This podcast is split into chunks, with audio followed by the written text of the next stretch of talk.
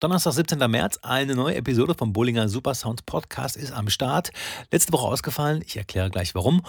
Und heute gibt es dann das Interview, das letzte Woche schon erscheinen sollte. Es ist ein wundervolles Interview geworden, super interessant.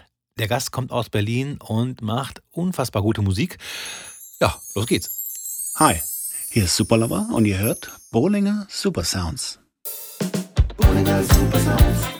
Yeah, ladies and gentlemen.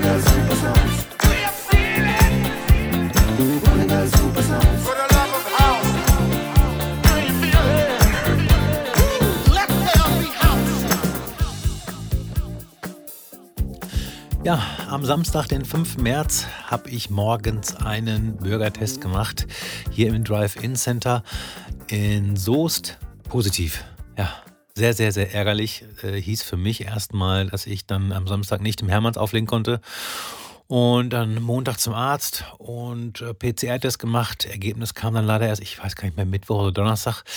Ich war zwar erkältet, aber es war jetzt nicht extrem. Also, ich sag mal so, es gab einige Abende, wo ich zwei Weekday mitgenommen habe und dann ging das wieder. Nicht, dass ich das empfehlen würde, weil auch kein Arzt das empfiehlt oder auch die Apotheker immer sagen, nein, mach das nicht. Aber ja, ähm, so war es leider und ähm, ja, ärgerlich für mich. Hab aber dann am 12. den Restyle mitgemacht für mich und da war ich in der Resi und es hat sehr viel Spaß gemacht, mit Fab mal wieder aufzulegen. Haben wir schon ewig nicht mehr gedurft. so. Ja, und jetzt scheint es erstmal wieder weiterzugehen. Äh, ja, ich meine, die Zahlen explodieren, interessiert ja keinen mehr. Äh, keine Ahnung, was ich davon halten soll. Ähm, es geht auf jeden Fall weiter und ich habe so einige Dates. Im April besonders äh, habe ich neun Dates. Freue ich mich drauf. Im März ist es jetzt noch ein bisschen entspannter. Mal schauen, wie es so im Sommer weitergeht. Ja, dann würde ich sagen, kommen wir direkt zum Track der Woche.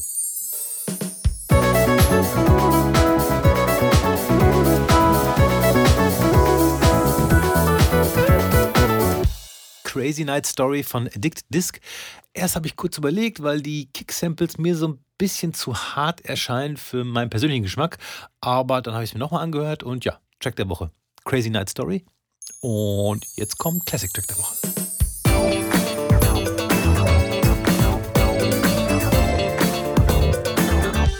France Jolie mit Gonna Get Over You ist kein House Classic, aber auf jeden Fall ein Dance- oder Disco-Classic.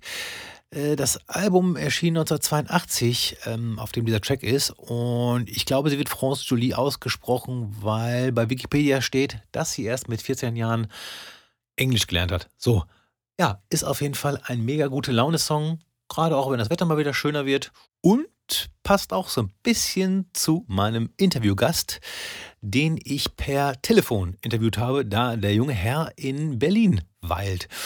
Und das wohl auch schon für immer, wenn ich das richtig verstanden habe. Dieser Mann mag auch Disco und House, produziert seit äh, langer Zeit und noch viel länger, was ich dann erfahren durfte. Aber nicht nur das, es war wieder ein sehr, sehr interessantes Gespräch. Danke nochmal dafür an Superlover.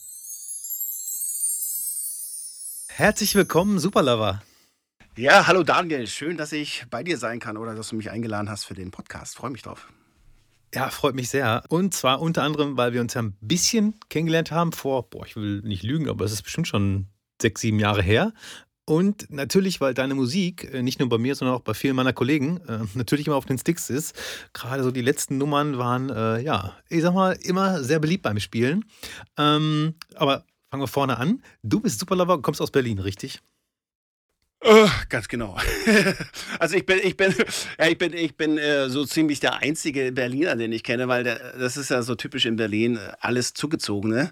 Aber ich bin tatsächlich seit 1976 hier in der Stadt und Hab's noch nicht weitergebracht, hab's noch nicht außerhalb von Berlin. Für mich war alles immer ein Abstieg. Also ich habe immer überlegt, wo könnte ich denn noch hinziehen, aber ich konnte mir nie vorstellen, jetzt irgendwo in die Provinz zu ziehen. Und damit meine ich auch Hamburg oder Köln oder sowas. Sehr gut. Äh, so, also die typische Arroganz des Großstädters, äh, wenn man Berlin überhaupt als Großstadt bezeichnen will. Ähm, aber ich konnte mir eigentlich immer nur vorstellen, ins Ausland zu ziehen. Und äh, ja, immer noch irgendwie in Berlin kleben geblieben. Kinder gehen jetzt zur Schule, also bleibt wahrscheinlich auch noch eine Weile so. Ja, also Großstadt äh, finde ich immer, wenn man äh, Berliner besucht und die sagen, es ist um die Ecke und man läuft dann ungefähr eine halbe Stunde, ja. während man hier auf dem Dorf sagt um die Ecke, dann ist es tatsächlich um die Ecke. Mhm. Klassiker. Zeit lang auch überlegt, in irgendeine große Stadt, aber dann kam das Internet und ich dachte mir, ey, das kann ich auch von zu Hause alles machen. Das Zumindest ja. das Networking, was ich so brauche. Ja, das um, stimmt. Und dann hast du auch nicht den Scheiß mit den teuren Mieten und, und Wohnungssuche. Wir haben jetzt aktuell, sind wir gerade auf Wohnungssuche und so. Das ist schon echt Pain in the Ass. Also du musst dich da bewerben ohne Ende und äh, immer auf Achse sein und die Mietpreise sind ja auch jenseits von Gut und Böse. Also wenn man jetzt die Kinder hier nicht in der Schule hätte, dann könnte man eigentlich auch aufs Land ziehen und äh, für viel weniger äh, also als, als hier in Berlin irgendwas finden, was nett ist. So, so, Brandenburg ist ja auch gerne beliebt, ne? So Stunde Autofahrt weg von der, ja. äh, ich wollte gerade sagen Innenstadt, aber Innenstadt gibt es ja gar nicht. Ja, genau, gibt ja nicht so die Innenstadt, aber ja, ich, ich würde am liebsten ans Meer irgendwo ziehen, irgendwie, keine Ahnung, ans Mittelmeer. ist ja noch früh genug, du bist ja noch jung, 1976, das ist auch mein Geburtsjahr. Oh, ähm, High Five. äh, das ist geil. Bevor wir irgendwie in ein hartes Thema reinsteigen, würde ich super gerne wissen, äh, wie es bei dir angefangen hat, von Musik hören zu ich habe Bock, äh, nicht nur zu konsumieren, sondern ich will selbst was damit machen. Also sei es jetzt irgendwie auflegen oder auch produzieren. Mm, mm. Wahrscheinlich hat es mit Auflegen angefangen oder? Puh, ah, nee, eigentlich, nee, es kam irgendwie gleichzeitig. Äh, äh, ich war ja so 13, 14, 1989, 90, so zu Wendezeiten, bin ja aus, aus Ostberlin und das war, Berlin war so die Stadt des Techno. Also du hast dann plötzlich, ich weiß noch, als ich auf Klassenfahrt war 1990, du hast dann wirklich aus jedem Autoradio an der Kreuzung dicke, fette Rave-Bässe gehört und alle haben das Boot hier gehört von U96 und so Scheiß. Und äh, das war so der Sound der Stunde und dann hatte man irgendwie Bock, sowas mehr zu hören und so. Und ich, ich komme so vom, vom C64, Commodore Plus 4, diese ganzen 8-Bit-Computer, habe da so ein bisschen auch da schon versucht, äh, Musik zu machen und ein bisschen Grafik auch gemacht und äh, irgendwann auf so ein Amiga upgraded, Commodore Amiga 1200. Und da gab es so ein äh, sensationelles Programm, das hieß Octamate, ich weiß nicht, kennst du wahrscheinlich auch. Und das, äh, das hat ermöglicht, da waren acht Spuren nur, aber das hat ermöglicht, dass du über den Ziffernblock, diese, äh, die da so eingebaut sind am, am, Computer, konntest du so Spur an, Spur aus, Spur 2, Spur an, Spur aus. Dann konntest du plötzlich Bassdrum an, Bassdrum aus, Hi-Hat an, Hi-Hat aus und denkst, und dann hast du so das Gefühl, du bist Gott, du könntest jetzt quasi den, den Song in Echtzeit arrangieren. Und äh, dann habe ich gedacht, wow, das macht ja richtig Spaß, super geil. Und habe sofort angefangen, irgendwie in kleinen Anzeigen zu gucken, um mir Synthesizer zu kaufen, habe das auch gemacht. Und dann hatte ich die Synthesizer zu Hause und habe gemerkt, oh, kannst du gar kein Techno machen. Hast du gar nichts irgendwie mit die, die Kickdrums und so machen kannst. Ich hatte dann den Atari und drei Synthesizer, aber ich hatte überhaupt nichts mit Drums und Percussion. Muss ich alles wieder verkaufen. oh nein, nein, echt? ja. Ja. Ich habe dann einfach nur nächtelang irgendwie äh, den eingebauten Sequencer von dem Korg Poly 800 laufen lassen und dann immer nur Filter auf, Filter zu und mich daran erfreut, wie hypnotisch das ist und wie gut das klingt, aber hatte halt keine Drums und nichts und dachte, ist auch scheiße. Und als Student äh, musste ich mir damals dann überlegen, oder sogar noch irgendwie, da war ich ja sogar noch Abiturient, äh, da musste ich mir dann noch überlegen, ja, also kaufst du jetzt den Synthesizer oder die Drum Machine? Beides war finanziell nicht drin, deswegen war ein bisschen schwierig, war ein Spagat. Äh, also diesen, äh, dieses Programm kenne ich jetzt nicht, Octamate. Ich hatte eins, das war, glaube ich, ein bisschen später, Soundtracker oder so. Die sind alle das so ähnlich. ähnlich. Ja, ja. ja, Genau, das war ähnlich aufgebaut. Ne? Das war, also das war wirklich spannend damals genau. auf diesem. Und ich hatte erst einen Grünmonitor nur beim C64 mit Datasette. Kult. War, also war auch nicht so viel mit Grafik. So. Hm. Und dann, aber Techno hat dich also inspiriert. Äh, war es dann ein großer Weg oder hat sich das einfach so entwickelt, dass du jetzt eher in Richtung also Discoid, würde ich es ja ein bisschen Ja, nennen.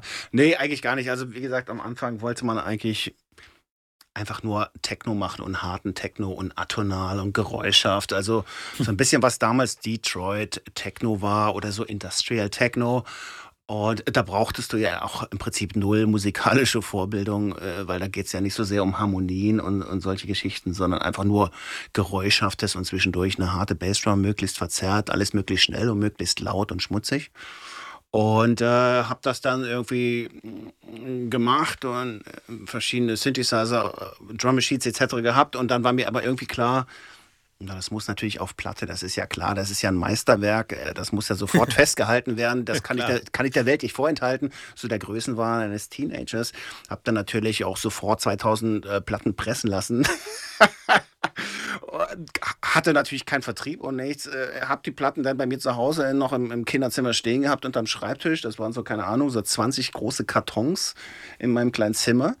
Hatte dann eigentlich kaum noch Platz, mich selbst zu bewegen in dem Zimmer, weil die Kartons den ganzen Platz eingenommen haben. Mhm. Und hatte dann natürlich erstmal keinen, der meine Musik haben wollte. Und dann habe ich so den Vertrieben in Deutschland äh, das Zeug geschickt und sagte, hier, das würde gern bei euch im Vertrieb sein. Und dann habe ich gesagt, nee, das also, kann man gar nicht verkaufen und so, das, das will doch keiner und so. Und dann habe ich so gedacht, hm, komisch, ja, also ich finde es ziemlich gut. und dann stand das Zeug so bei mir so anderthalb Jahre rum. Und dann rief mich irgendwann so ein, so ein kleiner Vertrieb aus Berlin an und sagte, sag mal, Hast du noch ein paar von diesen Platten, die du uns da damals vorbeigebracht hast, die wir uns anhören sollten? Ich sag, ja, ein paar habe ich noch. Also in Klammern 1998 oder so. so.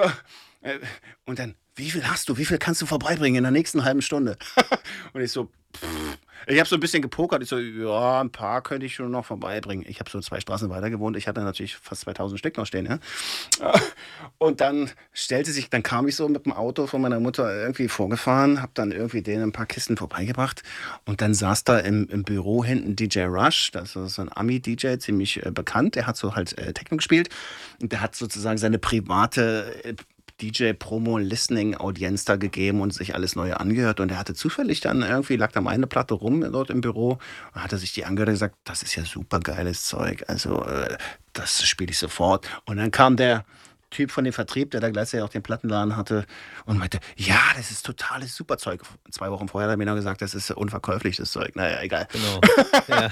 und so bin, ich, so bin ich dann doch irgendwie meine ganzen Platten losgeworden und dann kamen halt auch andere Vertriebe und die fanden es super und dann bin ich gewechselt und und im Jahr 2000 gab es, im Jahr 2000 äh, war dann so French House Welle mit Def Punk und Cashes, Etienne de Cressy, äh, Motorbase, wie die alle hießen.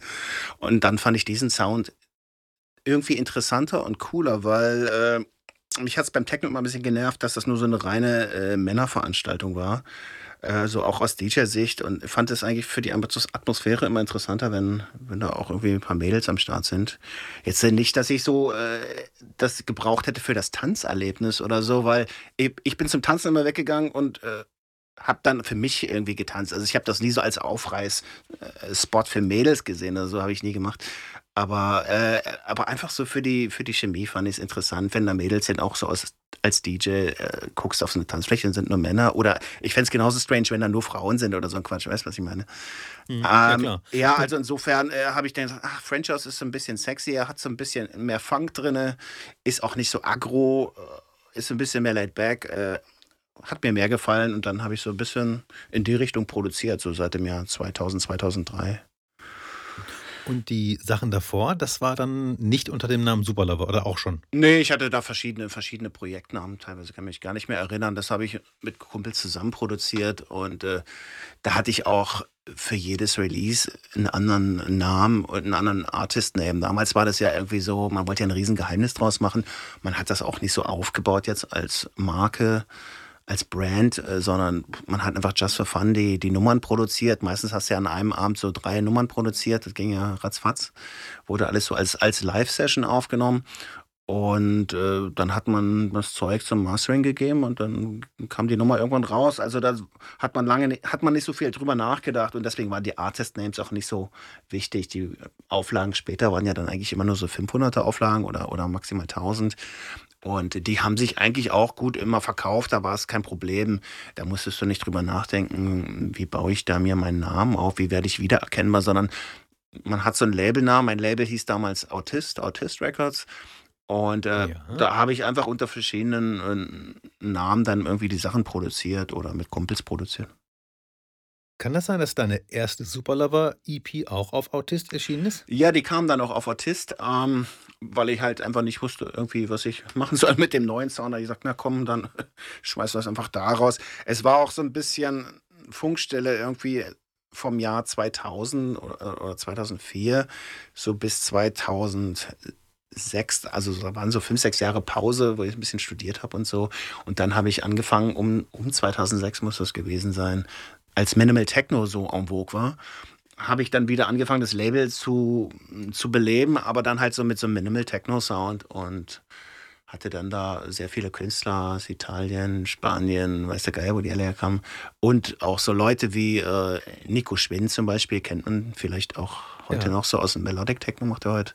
Oder, oder Manic aus, aus, ähm, aus New York City, der ist da bei Ovum, bei Josh Wing auf dem Label später gelandet. Äh, oder oder mein, mein allerwichtigster und erster Künstler war Boris Brecher, den hatte ich exklusiv auf meinem Label bei Autist. Der hatte mir seine allerersten Demos äh, geschickt, weil er gedacht hat, er fühlt sich irgendwie auch so ein bisschen wie ein Autist, oder habe ich so verstanden.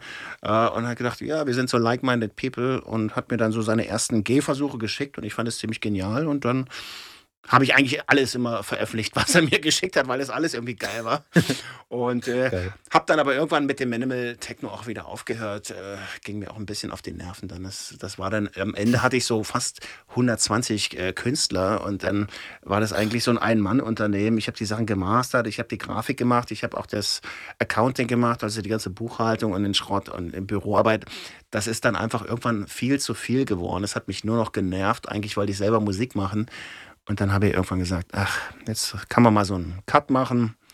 Schluss hier mit mhm. äh, Minimal Techno, Nase voll. Jetzt mache ich eigentlich nur noch, produziere ich nur noch meine eigenen Sachen. Ja, das wäre nämlich auch eine Frage gewesen, ob äh, dir die Labelarbeit, was ja auch eine Menge ist, äh, Spaß gemacht hat. Dann, wenn man gerade so viele Künstler hat und hier und da nachschauen muss, ob der Ehrlich, ehrlich gesagt, nein. Ja, ja glaube ich. Ich, ich würde es auch nicht mehr machen heutzutage. Also, ich habe ja vor, keine Ahnung, drei, vier Jahren nochmal so ein so eine Art Plattform oder Label äh, initiiert. Disco Sax heißt das. Mhm. Aber mir war das irgendwie schon klar, dass ich da jetzt nicht nochmal so, so eine Labelarbeit leisten will. Ich habe dann am Anfang auch, wenn mir ein paar Leute irgendwie äh, die ich mag, auch so Sachen gegeben haben, habe ich, hab ich gedacht, ja, das, äh, das veröffentliche ich gern irgendwie auf der Plattform. Jetzt nicht mit der Idee, dass irgendwie, dass ich da wieder Marketing und Promotion-Geschichten mache, sondern ich nehme halt so einfach so meine Plattform und das kann da so rauskommen, aber mit einer anderen Idee halt als, als vorher irgendwie bei dem Label. Und äh, Phil Fuldner hat da bei mir was gemacht, der Freibeuter und so. Aber dann habe ich gemerkt, ach, das geht schon wieder so in die, in die Richtung Arbeit. Und da hatte ich eigentlich ja. keinen kein Bock drauf. Und äh, hatte mhm. einfach nur Bock drauf und habe ich auch immer noch heutzutage einfach nur zu produzieren und die Sachen dann selber zu releasen und uh, that's it. Ja, weil es nimmt sicherlich einiges der Zeit weg, die man eigentlich für kreative Arbeit äh, ne, verbringen kann. Und ich sage mal so, ich weiß nicht, wie es bei dir ist, aber mir ist es ja auch so, dass die Kreativität nicht immer da ist, sondern genau. äh, ne, auch mal gerne launisch ist. Und ja, ja. Ähm, wenn man dann noch weniger Zeit dafür hat, dann wird es, glaube ich, auch wirklich schwierig irgendwann. Ja, genau. Du kennst es ja auch, wenn du dann auch noch Familie und Kinder hast, dann wird es natürlich irgendwann. Mhm. Du musst dann einfach überlegen, wo du die Zeit investierst, äh, genau. wo du genau. effektiv bist. Und du schon richtig sagst, man ist ja nicht wirklich immer auf Knopfdruck äh, kreativ. Klar versucht man sich sein Setup so ein bisschen einzurichten und ich habe hier auch immer jede Woche irgendwie neue Synthesizer oder ich gehe hier zu so einem großen Musikladen, Just Music, einfach um mir so ein bisschen frischen Sound-Input zu holen äh, wo, dass ich so, wenn ich dann im, im Studio bin, Lust habe, den Synth mal auszuprobieren oder die Drum Machine oder den neuen Effekt oder was es auch immer ist. Einfach nur als Vorwand oder als Motivation, damit ich überhaupt den Rechner anschalte. Sonst, ich habe auch Wochen gehabt, wo ich einfach, oder Monate, wo ich einfach den Rechner gar nicht angeschalten habe, weil ich einfach keinen Bock hatte auf den Scheiß. Ja, also kann ich absolut nachvollziehen. Das, also das heißt, du holst dir auch Inspiration bei Peripherie. Also jetzt weniger bei Künstlern, ja, sondern ja, du ja. gehst in die ja. Musik. Hm, ja, ich finde es ich find's ein bisschen schwierig. Ich versuche das eigentlich zu vermeiden, mir bei anderen Künstlern die Inspiration zu holen. Klar, als DJ ist man zwangsläufig beeinflusst äh, von anderen Leuten, weil wenn du die Musik von anderen Leuten spielst, mh, beschäftigst du dich und dann ist die auch irgendwie in deinem Kopf drin, äh, ob mhm. man es will oder nicht, äh, und hat Einfluss auf das, was du machst. Aber ich versuche diesen Einfluss irgendwie gering zu halten, einfach damit ein bisschen was Eigenes rauskommt, weil wenn du zu sehr beeinflusst bist, ist so meine Idee von der Musik anderer, naja, dann klingt deine Musik auch so sehr wie die Musik der anderen und es ist genau. natürlich schwierig heutzutage, eigentlich willst du dich ja ein bisschen absetzen. Äh, ja. Und äh, ja, du musst einfach versuchen, so weit wie möglich zu vermeiden, Musik von anderen zu sehr zu konsumieren. Deswegen versuche ich auch die mhm. DJs jetzt irgendwann dahin zu bekommen, dass ich irgendwie, keine Ahnung, 60, 70, 80 Prozent von mir spiele. Ist ein hehres Ziel, hat noch nicht geklappt, aber das ist das Ziel, weil einfach, wenn du dich mit mit deinem Sound beschäftigst, glaube ich, äh, ist es kommst du besser voran im Sinne von einen eigenen Sound äh, zu schaffen so, mhm. und einen Wiedererkennungswert. Das ist, was Paul und ich irgendwie nie schaffen, dass wir unsere eigenen Tracks spielen. Das, also früher war das noch eher, als wir noch mehr unterwegs waren, war das wirklich so, dass wir dann immer dachten, ah, ja komm, wir spielen lieber einen anderen Song. Ja, also wir jetzt mit, so. mit, unserem, weißt du, das ist ja. so, bevor wir jetzt hier mit unserem Song angeben, so, spielen wir lieber einen anderen Song. Ja, oder man hat ja natürlich auch so ne? das Gefühl, Scheiße, der eigene Song kommt wahrscheinlich nicht so gut an wie zehn andere, genau. die, ich, die ich jetzt hier auf dem CD, äh, äh, auf dem USB-Stick habe. Spiele ich mal lieber die sichere Nummer, von der ich weiß, dass sie gleich irgendwie ausflippen werden. Und die eigene ja, Nummer, ganz genau. ach, weiß nicht, weiß nicht. Ja, ja, das kenne ich. ja. Und wenn dann äh, ein Kollege von mir, Marcel Sawitzki, der hat dann im Café Europa im Warm-Up eine Dry Bowlinger Nummer gespielt, da habe ich mich fast geschämt. Mhm. Weil ich dachte, oh Gott, oh Gott, hoffentlich, wenn die jetzt von der Tanzfläche gehen oder wenn ja, sonst irgendwas ist. Und er hat die einfach locker gespielt, was ich dann theoretisch hätte auch machen sollen. Aber ja, ähm, talking about Auflegen. Wann ist denn dann das Auflegen dazugekommen? Ja, das, also ich habe mir relativ zeitig, sobald ich es mir dann leisten konnte, als, als, als Schüler noch neben den zwei, drei Drum Machines auch so ein, so ein äh, Setup aus, aus einem Plattenspieler und einem Kopfhörer und ein äh, Mischpult geholt. Irgendeine so Schrottfirma, Omnitronic oder irgendein Müll war das irgendwie, was man sich halt so als Schüler so kaufen konnte, war der letzte äh, Husten, aber man konnte irgendwie damit äh, schon mal so erste Gehversuche machen. Ich habe dann erst später kapiert, dass ich mir die äh, Arbeit sozusagen unnötig schwer gemacht habe. Und als ich dann das erste Mal mit, mit Technics-Plattenspielern gespielt habe, habe ich so gedacht, Fuck, es ist viel einfacher. Der Plattenspieler ist total stabil. Wenn du einmal die, den Pitch irgendwie eingestellt hast, dann bleibt er. Du musst da gar nicht die ganze Zeit rumfummeln oder so, wie ich es an, meinen an, an meinem Billigplattenspieler die ganze Zeit immer machen musste. Mein, meine erster, mein erster DJ-Gig sozusagen war auch nicht vor Publikum, vor Live-Publikum, sondern war bei Radio Fritz dann gleich direkt. oh, wow.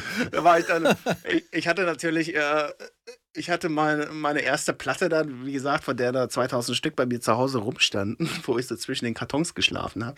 Die hatte ich dann natürlich auch äh, an äh, Marusha geschickt äh, von Radio Fritz. Die hatte damals so eine Sendung, die ist Rave Satellite, die hat die irgendwie, keine Ahnung, seit 1990 schon gemacht.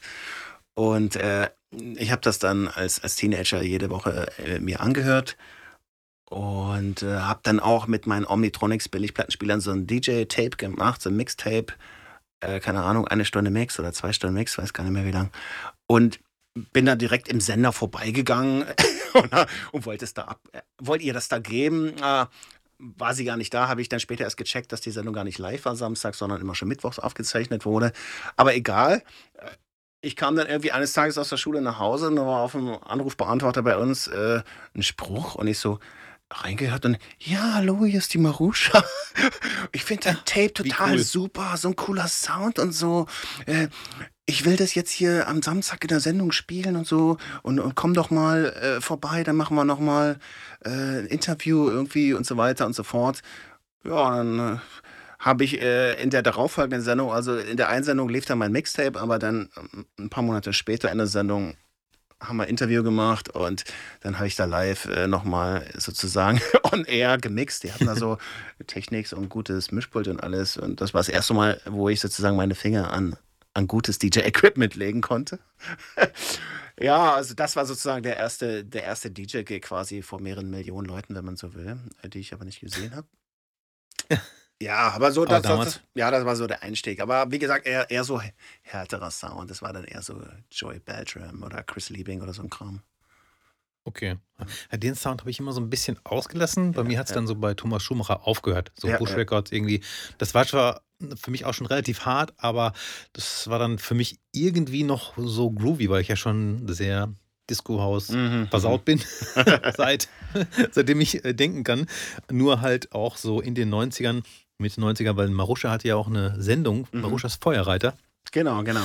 Und da war ich aus Versehen mal äh, Teil. Ich wurde gezeigt, als ich auf der Mayday 1994 getanzt habe. mit einem, Ner mit einem Nervous-T-Shirt und einer gelben Jeans. Geil. Kann man heute noch bei YouTube sehen, wenn man das unbedingt will. Aber ich glaube, das will niemand.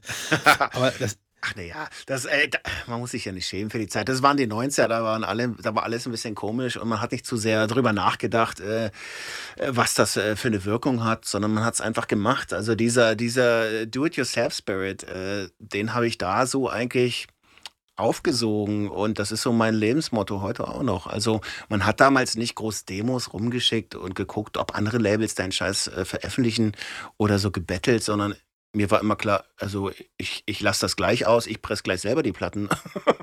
und, und so, ich, ich mache gleich alles selber. So. Und so haben wir das auch gemacht, auch so mit Partys und so. Also ich bin nicht so jemand, der jetzt zu anderen geht und Klinken putzt und so ein Quatsch. Irgendwie ist cool, wenn jemand das kann, aber das ist einfach nicht so mein, meine Einstellung.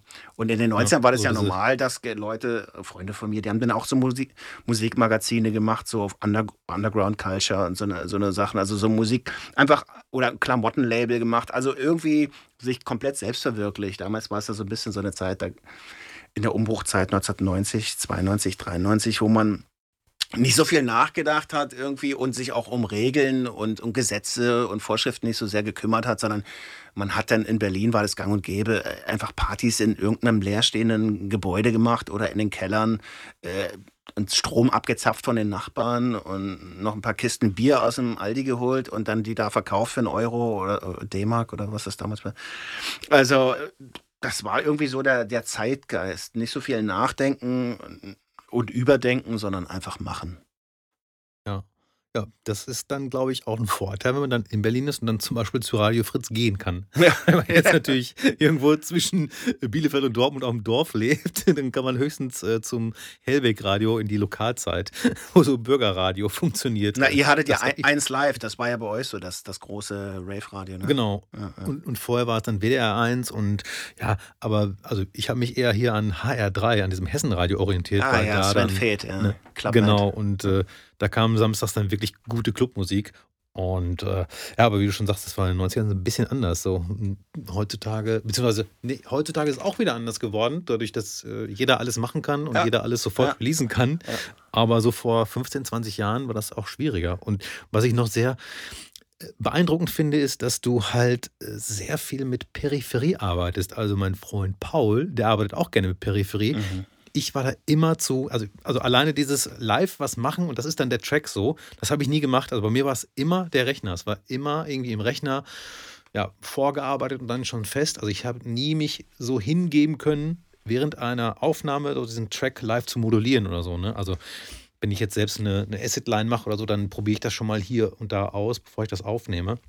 Ja. Also dieses, ja, dieses mit, mit der Peripherie finde ich ja wirklich beeindruckend so. Das, ja, äh, ja ich habe ne? das, hab das viele Jahre gemacht, aber jetzt natürlich so die letzten Jahre immer weniger. Also ähm, ich nehme die Geräte eigentlich nur als Inspiration, um ehrlich zu sein. Und äh, oftmals baue ich es dann hinterher mit einem Plugin nach oder so. Es äh, ist natürlich irgendwie eigentlich Verschwendung, wenn man sich äh, genau überlegt, aber ich, ich will es schon reproduzierbar haben irgendwie und ich will es dann auch schon, dass, äh, wenn der Break kommt, dass dann wirklich auch der Sound genauso ist und wenn dann der Beat wieder kommt, soll der Sound aber auch genauso sein, wie ich mir vorstelle und nicht das Filter erst eine halbe Sekunde später öffnen oder so ein Quatsch. Also, und dann hast du mit den Jams immer das Problem, du nimmst es zehnmal auf und hast dann aber nicht die Möglichkeit, keine Ahnung, äh, nochmal in zwei Wochen, wenn du die Session öffnest, das zu verändern, weil, naja, geht dann halt nicht mehr. Ja, genau. Wann hast du denn gemerkt, oder gab es da irgendwie, also wahrscheinlich gab es keinen richtigen Zeitpunkt, aber so, ich bin jetzt Superlover, das ist mein Sound und das ist mein Weg. Gab es da irgendwie so einen Zeitpunkt oder hast, hat sich das so irgendwie entwickelt? So mit der ersten EP, sag ich mal, 2011 war das, glaube ich. Mhm.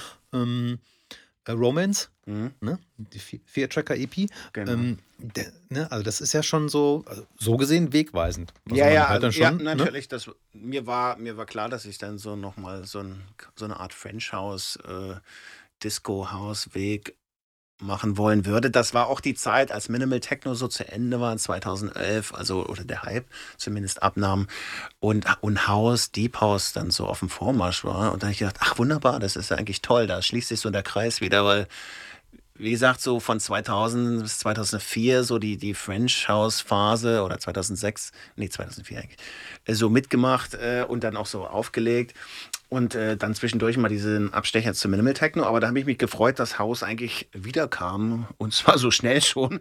Und habe dann das dankbar aufgegriffen. Und dann war mir klar, ja, endlich wieder so mit Samples und Disco und Funk-Sounds äh, arbeiten. Und äh, ja, so. Und dann habe ich gedacht, naja, heutzutage muss er irgendwie einen griffigen Namen irgendwie auch haben. Das war dann schon klar, dass, das, äh, dass ich dann nur noch mit einem Artist-Name arbeite und nicht mehr jetzt pro Release einen anderen Namen habe.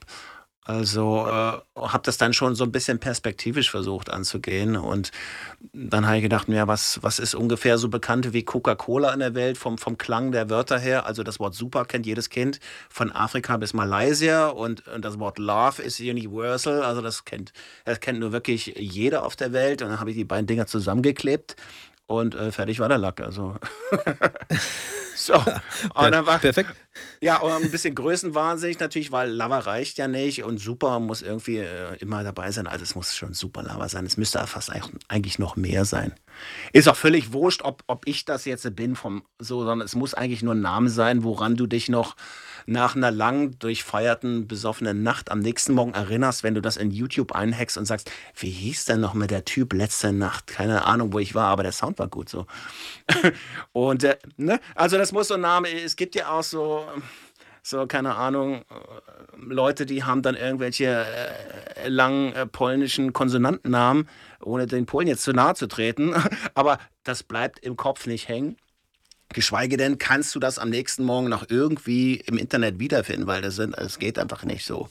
Ja. Oder, oder, so, äh, oder so ein Name wie Martin Baumann oder so ein Quatsch, das ist das klingt einfach nicht, das erinnerst du auch nicht am nächsten Tag, meiner Meinung nach. Vielleicht klappt das noch in Deutschland, aber wenn du nach Asien gehst, äh, dann haben die schon zum Beispiel Probleme, das äh, überhaupt vom Klang her in Buchstaben dann wieder umzusetzen. Also das findet keiner im Internet dich. Und du musst dir irgendwas einfallen lassen, äh, was leicht zu merken ist. Ich sage, also wie Coca-Cola halt, also von der Trivialität her. Und, ja. äh, ich ne? glaube, es hat funktioniert. Ja, ich glaube, ich glaube, ich glaube auch, der Name, ja, also der Brand könnte noch ein bisschen stärker sein, meiner Meinung nach, aber, äh, aber vom, vom Wiedererkennungswert oder, oder sagen wir mal so, ja, also vom, von der Einfachheit her ist es, ist es schon ganz gut, glaube ich, optimal. Da bin ich auch happy damit. Was waren für dich dann die ersten Anzeichen, also die ersten Bookings, die dann vielleicht auch außerhalb von Berlin waren und so, dass du merkst, okay, da geht irgendwie was. War das dann mit Mother Recordings oder vorher auch schon? Weil ich sag mal so, Mother Recordings war auch die Zeit, wo wir uns dann irgendwann genau, kennengelernt genau, haben. Genau, ich glaube genau. Barcelona oder ja, so. Ja, ja. Es ging eigentlich ziemlich schnell. Also ich hatte diese Romance-EP, die hatte ich ja auch natürlich selber pressen lassen wieder. Und das war so rotes, äh, durchsichtiges Vinyl. Also war sozusagen auch schon auffällig und habe das auch über diese Londoner Firma äh, Your Army äh, weltweit äh, pro promoten lassen.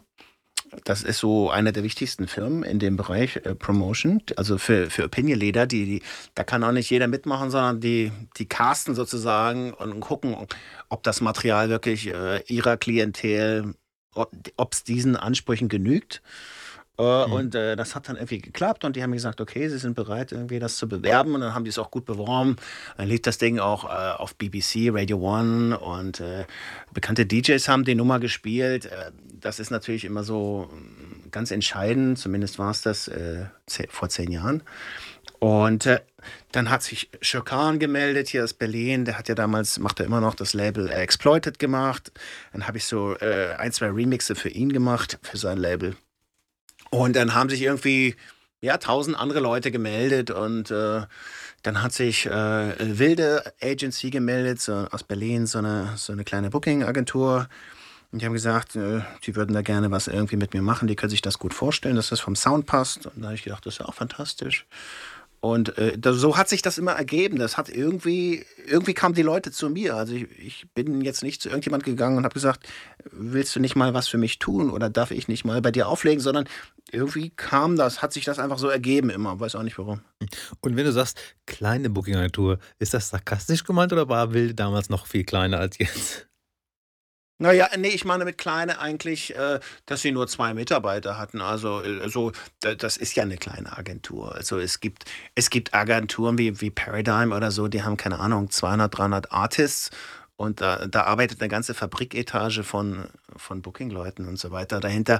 Also das meine ich. Ich meine das ist nicht despektierlich, ja, nein, äh, sondern, sondern äh, das war eine kleine übersichtliche Agentur oder genau. ist es immer mhm. noch. Die hatten damals äh, Purple Disco Machine und, und noch, äh, ich glaube, ihr wart auch bei ihnen, ne? Dry Bollinger genau. war auch mhm. dort. Und äh, noch so drei, vier andere Künstler, also ganz handverlesen, eher so Boutique-mäßig. Äh, und äh, ich habe mich da sehr gefreut, äh, dass sie sich bei mir gemeldet haben und da Bock drauf hatten, äh, mit mir was zu machen. Und das hat auch gut funktioniert. Und dann bin ich halt auf den Fußstapfen, die Tino Purple Disco Machine da vorgelegt hat, äh, hinterhergetappelt, äh, weil das ja vom Sound her ganz gut gepasst hat. Mhm. Und, und habe dann auch so äh, die Locations gespielt, äh, die, die er schon sozusagen vorbereitet hat durch seinen mhm. Sound. Mhm. Ich glaube, wir haben uns da auch in, in Barcelona auf einigen Gigs getroffen. Mhm, mhm. und, ähm, Beim Sonar, ne? Genau. Und war das nicht sogar auch ein Kidball? Äh, Rooftop auf einem Hotel? Ja, ja, ja, bei Hilton. Ich glaube, das so war lange her. Ja, ja, ich glaube, das war das hm. Hilton Diagonal und äh, ja. so ein äh, genau. äh, Kidball Rooftop. Genau, ich hatte für Tupenberger einen Remix gemacht, äh, Heines heißt der Track. Mhm. Der lief ganz gut, der läuft immer noch ganz gut. Also ich kriege erstaunlicherweise immer noch Geld von denen jedes Jahr für, für die yes. Verkäufe und die Streams. Also das ist, yes. ich weiß ich weiß nicht, wie sie es machen oder ob es an meinem Remix liegt oder an beidem. Aber also ganz selten hört man ja ganz ehrlich, äh, nachdem du Remix für ein Label gemacht hast, hört man eigentlich nie mehr was von dem Label. Zumindest Richtig. nicht äh, in Sachen Abrechnung. Ja? Du kriegst irgendwann noch Spam-Mails und so, aber Abrechnungen ja. machen die wenigsten. Aber ich muss sagen, Kidball ist zum Beispiel so vorbildlich. Äh, jedes Jahr kriege ich immer um dieselbe Zeit meine Abrechnung und erstaunlicherweise auch immer noch Geld. Nicht nur die ja. Abrechnung, sondern auch Geld. Wir, wir kriegen auch die Abrechnung von Kidball. Äh, ich glaube, das ist House Session, ne? House Session Royalty ja, ja, ja. Statement. Aktuell ist es House Session, ja. Und ich verrate kein Geheimnis, wenn ich sage, wir sind noch nicht über dem Break-Even-Point. Paul und ich. aber, wir, aber, wir, haben natürlich auch äh, nur einen äh, Remix gemacht vor, boah, der ist schon ewig her. Das war eine B-Seiten-Remix und eine Originalnummer, die auf dem Sampler war. Also da ist jetzt auch, ne? Ich glaube, bei dem einen sind wir über dem Break-Even, aber wir haben selbst noch keine Rechnung geschrieben. wir waren ein bisschen. aber das liegt natürlich daran, dass ihr so Star-Mixing-Engineers für euer Remix engagiert habt und ihr habt ja noch Sängerinnen oh. gehabt, die in Hollywood ja. singen und also, den Mastering-Engineer, der eine Million ja. gekostet hat. Deswegen ist es ja. ja schwer mit dem Break-Even wahrscheinlich, ne? Richtig. Und äh, dieses Video in Malaysia, äh, wenn wir das uns gespart hätten, vielleicht. Ja, ja, ja, klar. Naja, das ist, das erklärt so einiges. Ähm, nee, aber ich muss sagen, also, eins der wenigen äh, vorbildlichen Labels, äh, wo man auch Jahre später noch irgendwie von denen hört. hm. Ich muss auch sagen, wir haben auch schon mal einen Remix gemacht und also für Kollegen und dann kam ein Remix Agreement, da steht original drin, ähm, es gibt kein Geld, das ist Promotion. okay, cool. Auch cool. Naja, ich sag, ich sag mal so, es ist, äh, es ist nicht per se jetzt äh, zu verteufeln, denn, äh, keine Ahnung, wenn der Puff Daddy das Label macht und, und dich dann sozusagen auf Tour nimmt und deine Sachen in seiner Radiosendung spielt oder, oder wie auch immer der Deal aussieht, ja, also wenn es irgendeine bekannte große Plattform ist, dann kann das natürlich viel interessanter sein, als wenn dir das Label sagt, ja, hier hast du deine 500 Euro oder so ein Quatsch.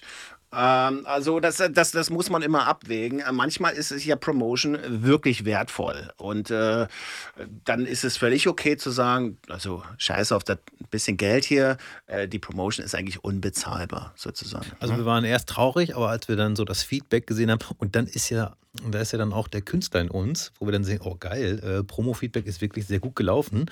Äh, dann waren wir schon glücklich.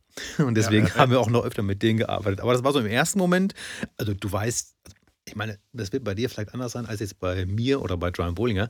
Also diese Angebote, die dann kommen in einigen Verträgen, da ist, äh, da wird sich jemand, der in den 90ern Geld mit Musik verdient, da wird sich kaputt lachen. Aber äh, das ist dann eher so, Hauptsache es kommt raus und ich kann mich selbst ein bisschen damit promoten. So, ne? Und deswegen äh, war das dann nochmal dieser eine Schritt, ja, hier brauchst du gar nicht erst auf 50 Cent hoffen. Das ja. ist äh, dann wirklich nur Promo, aber. Ja, das ist natürlich ja. hart, wenn es schon so im Vertrag drin steht und äh, wenn es dann wirklich nicht auch so eine super Plattform ist, auf der man da release, dann sollte man vielleicht da lieber Abstand nehmen. Also ich mache es auch heute noch so, dass ich äh, immer abwäge, was ist sozusagen der Gegenwert, den du bekommst. Das kann eine tolle Promotion einfach sein oder es kann äh, es können irgendwie mehrere Showcases sein mit dem Label, wo du sagst, da kannst du deine Musik und deine DJ-Arbeit mal einem anderen Publikum vorstellen. Äh, oder du kommst dann in Locations rein, wo du sonst nie hättest spielen können mit dem aktuellen Namen. Ja. Gibt es denn irgendwelche Labels, wo du schlechte Erfahrungen gemacht hast und sagst, nee, da will ich auf gar keinen Fall. Die wollen wir jetzt mal alle dissen, oder? bitte, ich bitte darum. Nein, Nein. aber. nee, pff es ist ja immer so, die Guten äh, soll man schön loben äh, und äh, mhm. den Mantel des Schweigens über die, über die, die eh nichts auf die Reihe kriegen. Also, Aber du hast schon eine schlechte Erfahrung gemacht, sag ich mal. Ja, also nicht zu viele so, aber es gab Labels, wo du einfach dir einfach ein professionelleres Auftreten gewünscht hättest und äh, einfach eine bessere Promotion, äh, ein gutes Mastering. Also, also da, es gibt Labels, da, da fehlt es einfach an allem. So, da fehlt einfach die, die, die professionelle Einstellung. So, es ist ja, es ist ja okay, wenn die Nummer nicht funktioniert. Äh, das, das, das weiß man nie, wie stark die Nummer ist und wie die Umstände gerade sind. Aber äh, zumindest die Hausaufgaben müssen gemacht werden. Also die Kommunikation muss stimmen mit dem Label oder mit dem, für den du den Remix machst ähm, das Mastering, das ganze Handling, äh, die Promotion, auch die Abrechnung und so weiter, dass du zumindest siehst, okay, sie betreiben das ernsthaft und äh, professionell, also weil das irgendwie möglich ist. Weil mit so Hobbytüten irgendwie will man eigentlich nichts zu tun haben, weil ich mache das auch nicht als Hobby und dementsprechend will ich auch eigentlich hier hobbymäßig behandelt werden von irgendwelchen äh, so Liebhabergeschichten. Wie gesagt, haben wir ja vorhin schon kurz angerissen. Es, es, kann auch sein, dass man mal was für jemand umsonst macht. Äh, es kommt halt immer auf den, auf den Deal an. Umsonst ist es nicht, also im Sinne von, dass man es nicht für Geld macht, sondern, keine Ahnung, dass du dann dafür im, im größten Club der Welt spielst oder so eine Nummer, ja, oder sowas. Oder mit auf Tour gehst für den und dann irgendwie die Warm-Up spielst und das ist halt Superstar XY äh, DJ oder so. Muss man immer gucken, was, was das Package ist. Richtig. Also was uns halt schon mal passiert ist, dass du dann irgendwie ja, in dem Deal irgendwie ein besonderes Mastering stehen hast und dann kriegst du die Master, gemasterten Files wieder, dann steht da irgendwie Pobla mastered und dann haben die, weiß ich nicht, 25 Euro oder so ausgegeben für das Master, was dann irgendwie wahrscheinlich noch digital erstellt wurde. Äh, solche Sachen. Und ja, das finde ich dann auch immer schwierig, weil dann kann ich es hier auch mit dem Tool selbst machen. Mm, es gibt natürlich dann wahrscheinlich auch noch Agreements bei Pobla, wo, wo dann auch ein Mensch vorsitzt, aber das ist dann wahrscheinlich teurer. Du redest jetzt von Suara wahrscheinlich. die, weil die haben alles bei, bei Pobla äh, machen lassen in, in, in Spanien. Äh, bei Pobla ist die, ist, die, ist die Qualität sehr unterschiedlich. Also ich hatte da Nummern, die haben die sehr gut gemacht, äh, die ich bei Suara released, released habe. Und äh, haben wir auch Nummern gemacht, die waren halt grausam. Aber die machen alles nur mit Maus, soweit ich das äh, sehen kann. Also das ist alles so Com Computer. Es das heißt nicht, dass es äh, schlecht, äh, schlechter ist als, als analog. Äh, überhaupt nicht. Aber es kommt eher halt natürlich auf Erfahrung drauf an und, und wie viel Energie man da auch reinsteckt, so in, in, in, in die Projekte. Ich, ich master manche Sachen von mir äh, analog und digital also so als Hybrid, aber äh, mache in letzter Zeit auch wieder viel äh, nur digital in the box, weil man dann einfach Total Recall hat und ja, mhm. macht, macht die Sache einfacher. Und die letzte Nummer heißt? Äh, der aktuelle Track, der kam, der kam vor zwei Wochen raus oder letzte Woche, nee, vor zwei Wochen.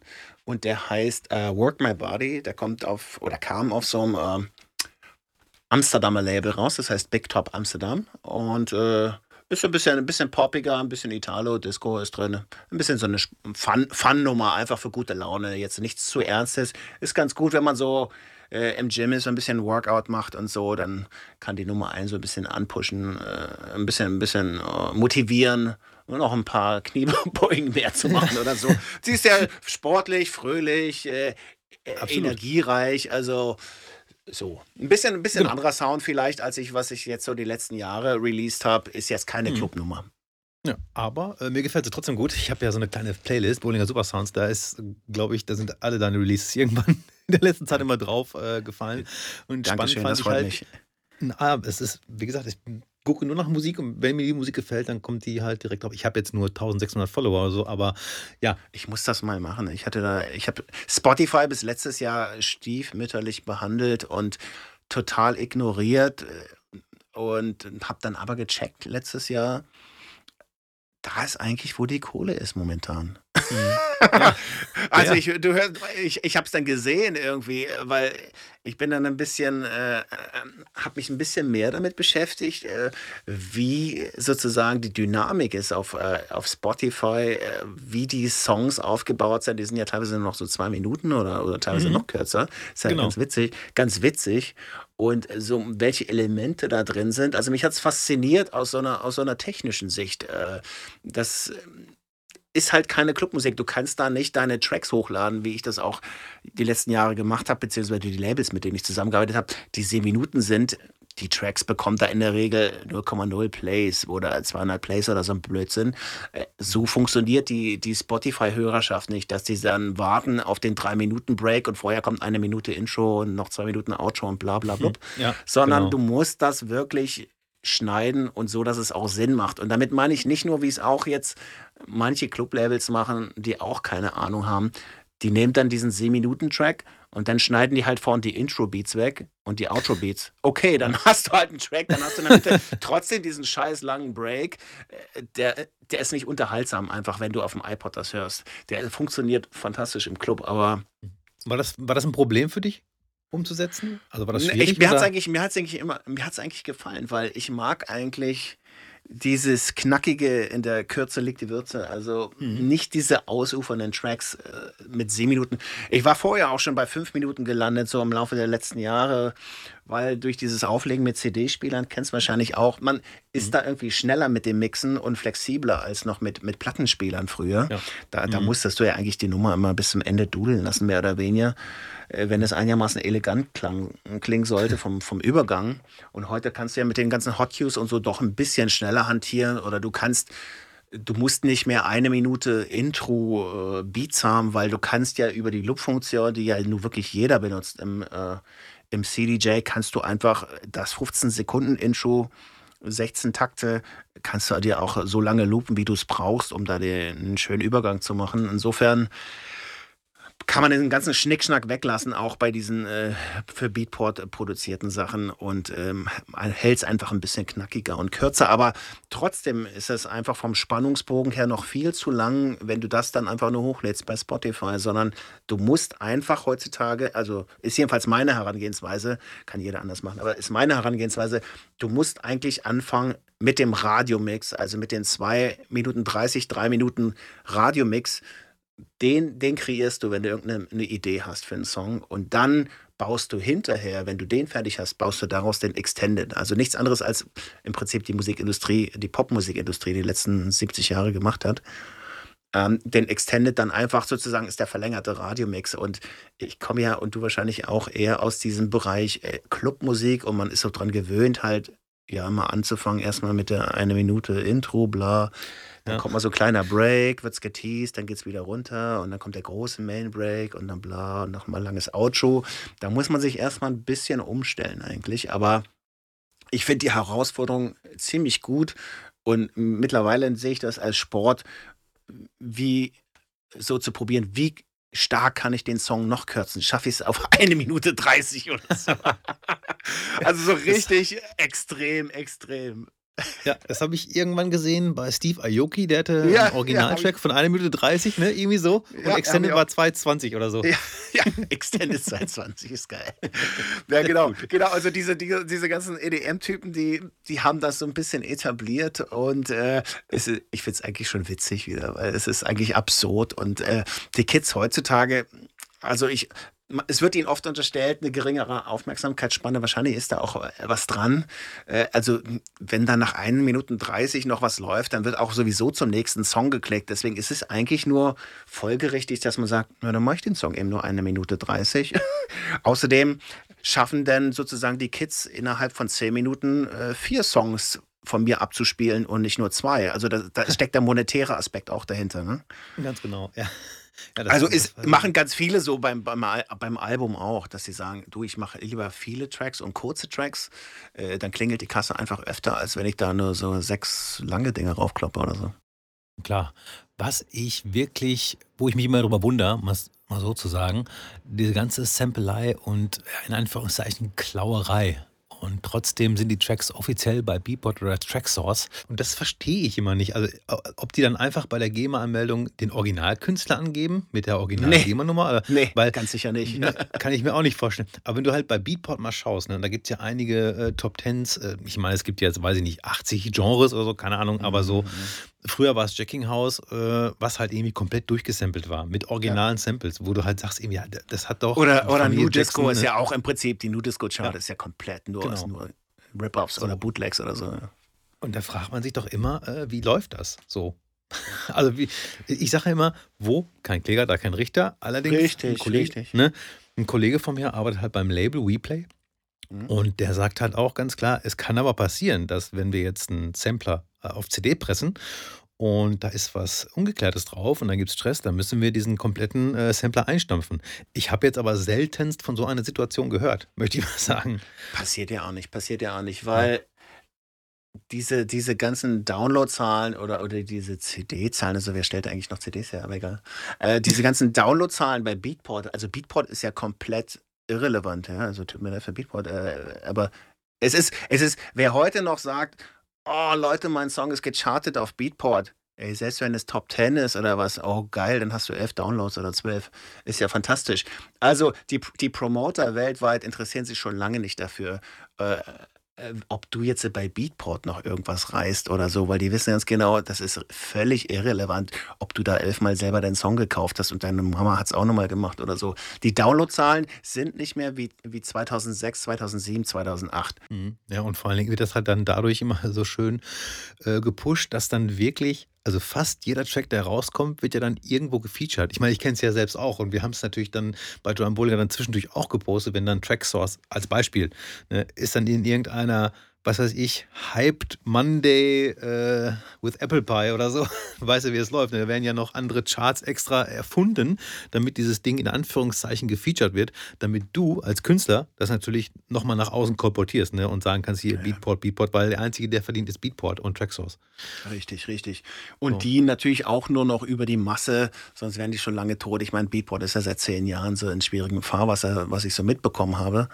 Ähm, aber pff, ich meine, Hut ab vor Beatport, die haben da Pionierarbeit geleistet äh, vor, vor 10, 20 Jahren, als sie so an den Start gingen und als Traktor sozusagen von Native Instruments auch so als, als, als Software äh, auf den Plan trat. Das, die hatten ja so Beatport schon integriert in die Software auch gleich am Anfang.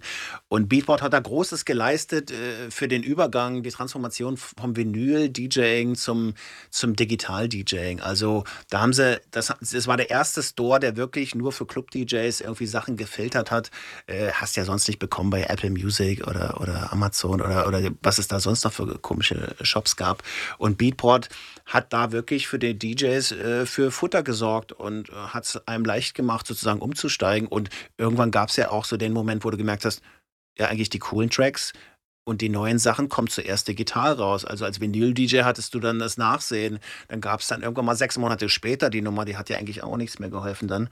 Also da, Beatport war da eine Zeit lang super wichtig und, und haben da Historisches, äh, finde ich, auch geleistet. Aber seit zehn Jahren muss ich ganz ehrlich sagen, also pff, wer jetzt noch irgendwie Musik produziert und, und hofft und denkt, dass das hoffentlich auf Beatport gut laufen wird, bei dem ist alles zu spät, weil Beatport ist einfach tot. Sorry. Die Zeit ist vorbei. Die Zeit ist einfach ja. vorbei. Mhm. Alles hat seine Zeit und Beatport ist vorbei. Ja. Wo schaust du denn, äh, wenn du noch nach Musik schaust? Oder sagst du einfach, meine Tracks und die Promos, die ich bekomme, reichen mir? Kann ja auch sein. Ja, ist, ist ja tatsächlich ist ja tatsächlich auch so. Also mhm. du musst ja überlegen, wie oft, also wie lang sind dann so die, die, die DJ-Sets? Maximum zwei Stunden. Eigentlich ist die Tendenz eher zu einer Stunde oder anderthalb Stunden. Also je größer die Veranstaltung, umso kürzer sind die Sets. Also ich habe ich hab ja letzte Woche Printworks gespielt in, in London, riesen Veranstaltung, 5000 Leute, eine, wahrscheinlich einer der geilsten Clubs momentan in Europa. Und meine, meine Set-Time war da so 75 Minuten, also eine Stunde 15 Minuten. Und das Set Und da, ist auch bei Soundcloud ein sehr schönes Set. Danke, danke. Und äh, da musst du dir natürlich, äh, da musst du dir natürlich genau überlegen, was willst du spielen und natürlich hast du fast die Pflicht, ein paar eigene Tracks da auch unterzubringen. Ähm, das heißt, ich glaube, ich hatte da so sechs, sieben eigene Tracks oder so drinne von mir. Fast ungewöhnlich, dass ich so viel von meinen eigenen Sachen spiele. Dann hast du natürlich immer so deine drei, vier Core-Artists, die du spielst. Also ich spiele eigentlich, ich habe maximal, keine Ahnung, fünf Künstler oder so, die ich außer mir noch spiele. Und das ist äh, Purple Disco Machine, äh, T, äh, Yuxek, der Typ da aus Frankreich. Und oh, keine Ahnung, was mehr, und noch, noch irgendwie zwei. Äh, das ist es eigentlich schon. Dann gucke ich halt sozusagen, was, was von denen es Neues gibt. Und da schaue ich eigentlich äh, bei Promos, weil wenn es auf Beatport ist, dann ist es meistens schon relativ alt. Ähm, und ich versuche dann natürlich in jedem DJ-Set auch so zwei, drei Classics äh, zu haben, also Nummern, die, keine Ahnung, die können auch schon 20, 30 Jahre alt sein. Ich hatte jetzt in dem Set in, in London, hatte ich drinne, Ich weiß es. Okay. Wie, wie, warte mal, dieses, dieses, dieses epische Ibiza-Ding. Oh, Ganz genau. Wie heißt das Ding? Ich weiß, gar nicht, ich weiß gar nicht mehr. Ähm, wie heißt denn das? Hilf mir mal. Äh, Discopolis. Discopolis, richtig. Ja, ja, genau. Yes. Also, Mhm. uralter Track. Das war jetzt zwar so ein, Ja. so ein neuerer Edit, der kam vor zwei Jahren, kurz vor Corona raus. Ähm, Mhm. Aber aber so einfach so zwei, drei Classics gehören für mich immer dazu, weil man, man darf nicht nur nach vorne gucken, man muss auch sozusagen so eine kleine Ehr- Ehrerweisung äh, den, der Musik, die sozusagen der Wegbereiter war, äh, die sollte schon stattfinden und deswegen ist es für mich immer wichtig, da auch so ein paar alte Sachen dabei zu haben. Äh, das heißt, es bleibt am Ende eigentlich gar nicht mehr viel Platz jetzt noch für, für andere Musik und äh, und diese, diese, wie gesagt, diese neuen Tracks von, keine Ahnung, Purple Disco Machine, äh, Yuxek, äh, Musti und so weiter, die finde ich dann eigentlich nur noch bei Inflight. Also Inflight Okay, ist ja, ja, ist ja diese, diese Promo-Plattform für die Leute, die es draußen vielleicht nicht kennen und ist für mich die beste Plattform, weil, weil die einfach wahnsinnig schnell ist und, und DJ-freundlich ist. Also du kannst da wirklich die neuesten Promos äh, durchhören, der Surfer reagiert sofort äh, und man hat ja nicht viel Zeit, man will eigentlich sofort immer zum nächsten Track äh, äh, skippen und nicht erst warten, bis es geladen und gepuffert ist, etc. Ähm, und dazu kommt, dass InFlight äh, ein sehr gutes, äh, ja, so einen sehr guten Filter hat irgendwie und den Trash eigentlich draußen lässt. Also die lassen schon, die lassen schon den ganzen Straßendreck draußen, sodass wirklich nur die Nummern, die einigermaßen überhaupt mit Sinn und Verstand produziert sind, egal ob man jetzt den Stil mag, aber wo sozusagen einfach Profis dahinter stecken und äh, Tracks, die du wirklich potenziell spielen könntest im Club und, und da wäre irgendwie Alarm. Mhm. Und das Ja, finde ich eigentlich, das finde ich eigentlich toll, weil du bist ja wahrscheinlich auch in 7000 Promo, Promo-Pools drin, bin ich auch. Ja. Aber, aber ich gucke die mir nie an, bin ich ganz ehrlich. Also ist mir wirklich komplett egal. Ich sage den Leuten auch immer, ich ignoriere das. Ähm, mach, mach die Promo auf Inflight und ich höre es mir an, aber diese ganzen anderen äh, Spam, Promo-Pools und so weiter, also das ist für mich verschwendete Zeit. Weil die, die Top-Artists, die Top-Artists finde ich eigentlich immer auf Inflight. So, deswegen, deswegen ist das, das ist wirklich das Einzige und ab und zu mal ganz selten, wenn ich, wenn ich irgendwo äh, was Shazame, einen Track, der, keine Ahnung, irgendwo im, im Restaurant läuft oder, oder bei irgendeiner Party und den habe ich dann Shazamt und denke, den würde ich aber auch spielen. Dann gehe ich zu Beatport und hole mir den dann auf Beatport. Der kann dann aber auch, wie gesagt, schon ein paar Jahre alt sein oder, oder sowas. Also ja, aber ganz selten bei Beatport. Also keine Ahnung, wie oft kaufe ich Tracks auf Beatport? Wahrscheinlich insgesamt acht Tracks pro Jahr auf Beatport oder sowas. Okay, ja. ja. Und der Trend der ist natürlich, äh, geht natürlich äh, noch äh, weiter weg von Beatport, weil ich versuche, wie- wie vorhin schon gesagt, mehr von meinen eigenen Sachen noch zu spielen. Ja. Äh, ist jetzt nicht äh, aus Disrespect den anderen Artists gegenüber, die auch irgendwie gute Musik produzieren, aber einfach, ich muss mehr von meinen eigenen Sachen spielen. Das ist auch immer das, was eigentlich die Veranstalter mir sagen. Die buchen mich eigentlich für meine Tracks, die sie gut finden und die das Publikum gut findet. Und die finden es immer ein bisschen schade, wenn ich dann so viel von anderen Artists auch spiel, spiele. Ja. Wobei, ich spiele eigentlich lieber Musik von anderen Künstlern, weil meine eigenen Tracks hängen mir schon aus dem Hals raus, ganz ehrlich. Aber, Ja. aber wenn man, äh, ja, wenn man halt stundenlang schon davor sitzt und die produziert, ne? Und dann ja. dauert das ja manchmal noch, bis sie rauskommen und so. Und dann, das ist halt auch das, was ich immer denke: so, ach, spielt sie jetzt wirklich? Die ist doch schon so alt. Ja, und dann kommt natürlich dazu, was äh, unser gemeinsamer Agent äh, bei Wilde äh, Agency, Sebastian, was er, was er mir auch zu Recht immer gesagt hat. Er hat gesagt, du stell dir doch mal vor, die Rolling Stones äh, spielen ein Konzert in Berlin und dann spielen die nicht ihre Songs oder dann spielen die nicht Satisfaction, die spielen dann nicht ihre größten Hits. Das geht doch nicht. Die Leute kommen doch extra äh, zu der Show, weil die sozusagen diese großen, starken Songs hören wollen und mit der Band erleben wollen. Und äh, klar ist der DJ keine Band, aber er hat heutzutage ein bisschen diesen, diesen äh, Status, dass er eigentlich so eine One-Man-Band ist und es ist eher eine, eine Brand und äh, die Leute erwarten einfach von dir, äh, dass du deine Sachen spielst, weil sie kommen wegen dir her und nicht, weil du 20 Tracks von anderen Künstlern spielst. Die tanzen so aus Höflichkeit mit. so nett sind sie und, und die feiern das natürlich, weil sie mit dir eine gute Zeit haben wollen. Und das ist auch eine tolle Möglichkeit für dich, andere Künstler und andere Musik dem Publikum vorzustellen, was das Publikum sonst eventuell gar nicht hören würde. Aber äh, im Prinzip kommen die Leute schon wegen dir. Und das muss man respektieren, auch wenn man als DJ sagt, ach, ich spiele lieber die Musik der anderen. Aber ich respektiere das total, wenn die Leute mir sagen, eigentlich liebe ich nur deine Songs, die anderen sind mir, gehen mir am Arsch vorbei. ja. ja, also wenn ich äh, einen Gig von dir sehen würde, würde ich auf jeden Fall äh, Love Machine und To The Beat hören. So, das ist mich beleidigt. Das ist mich persönlich beleidigt. Aber ich muss jetzt sagen, also diese To The Beat, ne? Ich bin äh, Resident DJ auch im Heaven in Münster. Da wird halt nur elektronisch gespielt. Aber diese Nummer, die kann ich im Warm-Up spielen. Also so von Warm-Up zu voller Tanzfläche. Die kann ich während voller Tanzfläche spielen und nach hinten raus nochmal. So, das soll aber genug Lobhudelei sein. Aber ich finde, die Nummer ist einfach so genial. Es danke, danke. Klingt zwar zwischendurch simpel, aber ist ja. unfassbar. Ich finde danke, ich finde es sehr, sehr gut, weil ich habe diese Nummer jetzt gerade, bevor wir hier das Interview machen, äh, nochmal sozusagen bearbeitet. Und die kommt jetzt bei dem Amsterdamer Label, da Big Top Amsterdam, von dem ich vorhin gesprochen habe, kommt die jetzt nochmal sozusagen raus, aber mit, mit Gesang drüber und so weiter, sodass das nochmal eine zweite Ebene bekommt und ein bisschen weggeht vom rein so Club, Club-Tune und ein bisschen, ja, interessanter wird. Also ich finde es ich find's richtig, richtig spannend und äh, freue mich eigentlich drauf, dass die jetzt nochmal rauskommt, auch weil ich den Sound dann nochmal ein bisschen polieren konnte und so. Man, wenn man die Chance hat, nochmal sozusagen den Track zu machen, dann hat man ja doch immer so ein, zwei Ideen, wo man sagt, ah, Gott sei Dank kann ich jetzt an der Stelle nochmal reparieren und den Hammer ansetzen. Und das, äh, der Gesang ist dann wieder von den beiden Ladies. Du hast ja deine aktuelle Nummer, Work My Body.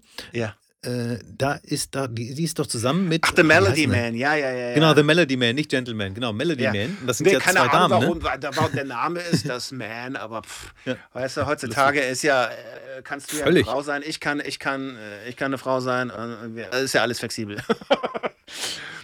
völlig, völlig, völlig, völlig wurscht. Äh, so, keine Ahnung. Ähm, nee, das ist, das ist eine, eine, andere Sängerin, die hat auch für Tube Burger irgendwie schon was gemacht und so. Also richtig, richtig gute Stimme und äh, bin super gespannt auf die Nummer. Ich denke mal, die kommt wenn ich jetzt, ich, ich sitze schon seit drei Wochen dran an der Nummer, aber ich denke mal, die, ich, ich wollte es heute noch zum Label schicken. Ich denke mal, die kommt so in einem Monat oder so, könnte ich mir vorstellen, oder in, oder in sechs Wochen oder so. Ich freue mich drauf, definitiv. Mhm, ja. Ähm, das ist ja auch äh, nur ganz kurz über ja, Musikströmungen. Da hast du ja nicht viel mit zu tun, sag ich mal, weil du ja, wie gesagt, für deinen Sound gebucht wirst und das ja jetzt auch schon ja, über zehn Jahre. Äh, ich als kommerzieller DJ, in Anführungszeichen, also als Dezibel bin ich ja kommerziell unterwegs, mhm. da merke ich natürlich auch hier und da die Strömung. Und dann diese, diese harte EDM-Strömung hat mir gar nicht gefallen. Und das mhm. Problem ist nur, dass diese House-Strömung und der Erfolg von Tino genau in die Zeit fallen, wo ich nicht auflegen darf. Und das kotzt mich so ein bisschen an, weil jetzt merkt man halt schon wieder in diesem kommerziellen Strang, dass wir da wieder progressiver werden. Ist, ist dir das, fällt dir sowas auch auf? Ähm, weil, wie gesagt, das ist ja dann schon eher kommerzielle Hausmusik.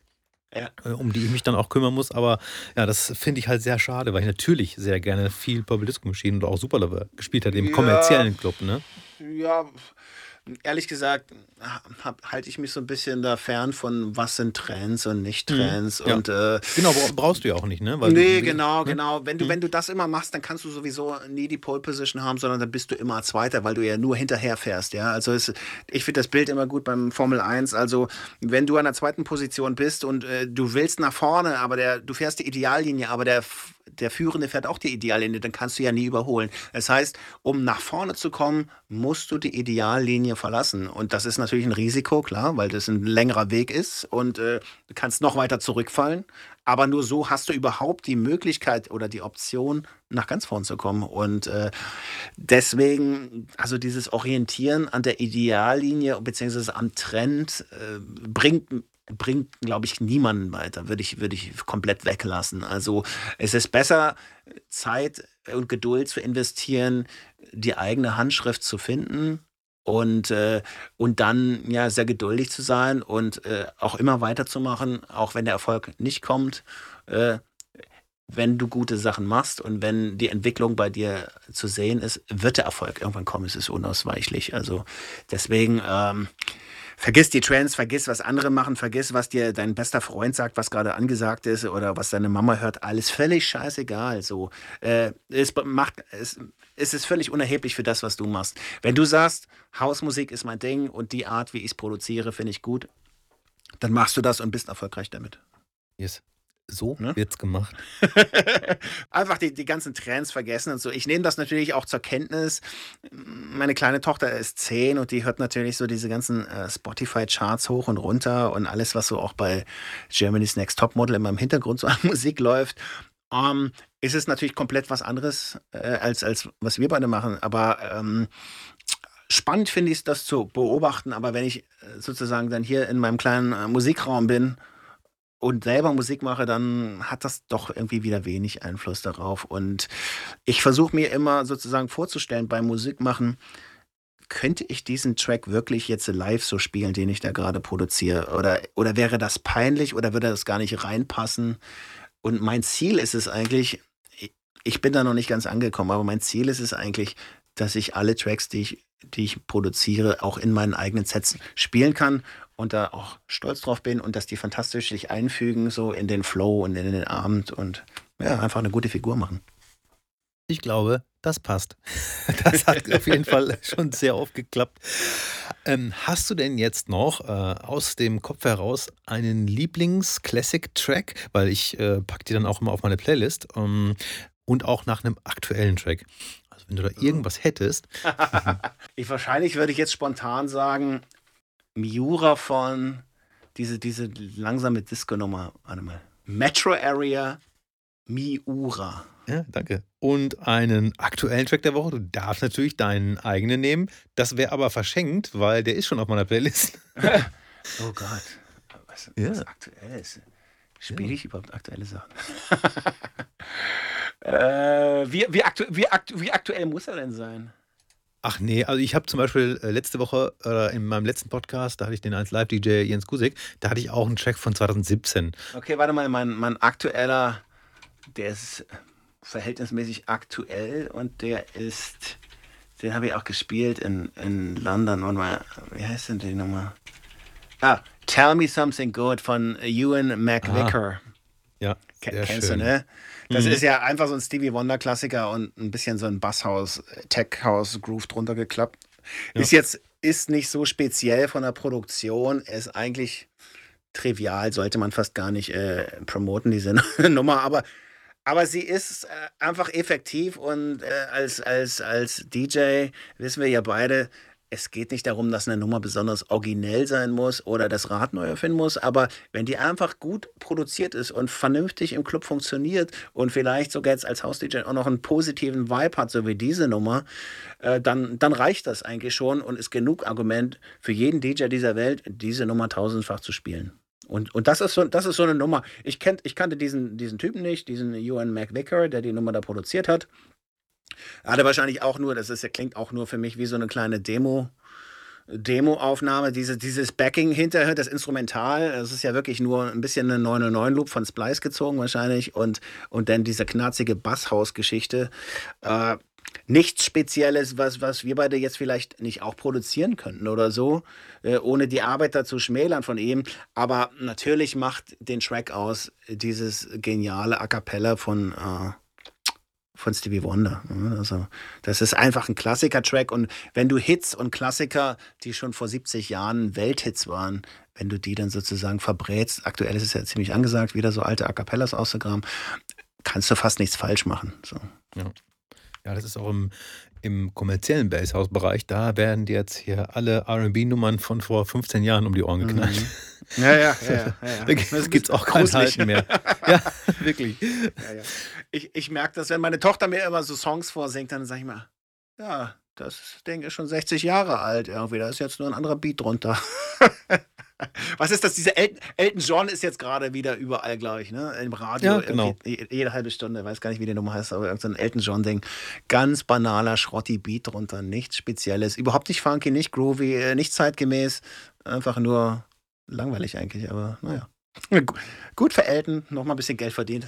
Eben, der hat noch nicht genug, dieser Mann. Ja. Wobei sein Privatjet musste jetzt äh, notlanden, habe ich gehört. Nein, stand oh heute in der Zeitung. Ich glaube, ich zünde eine Kerze für ihn an. ja, pray, pray for Elton. Ich mache mal ein neues yes. Profilbild gleich bei Facebook. Ja, bitte, bitte. Kennen dann, wie sind dann, wie sind dann deine Hörer eigentlich? Haben die dann, sind die überhaupt noch auf Facebook? Weil die jungen Menschen sind ja gar nicht mehr auf Facebook, ne? Das äh, äh, hält sich, glaube ich, in Grenzen. Also ich habe gesehen bei Enker, dass die meisten zwischen 28 und 32 und ich glaube, die ah, sind ja, gerade ja. bei Facebook abgehauen. Oder? Ja. Ich glaube, also ich glaube so, so wie ich, Ü40, die sind noch bei Facebook, aber äh, die anderen sind dann irgendwo zwischen Instagram und TikTok. Ja, ja, genau. Ich sehe es immer bei meinem, bei meinem Artist for Spotify. Da kannst du ja gucken, wie alt ist dann eigentlich so dein Publikum. Und, und mein Publikum ist auch eher so über der 30 schon, ja. jenseits der 30. Also die, die, die jungen Kids, äh, die interessieren sich nicht so sehr für Facebook und was da so abgeht, ne? Schade. Ja, ja, ganz, ganz, ganz schwierig eher. Dann, dann so zwischen TikTok und Discord-Server. So, ich sehe es ja hier, 28 bis 34 bei mir auch, die meisten ja. Leute. Hm. Ja. Na, erschütternd. Ja, aber äh, es könnte schlimmer sein. Also ja, aber wobei ich sagen muss, da sind wir ja gar nicht mehr beide drin in den 28 bis 34.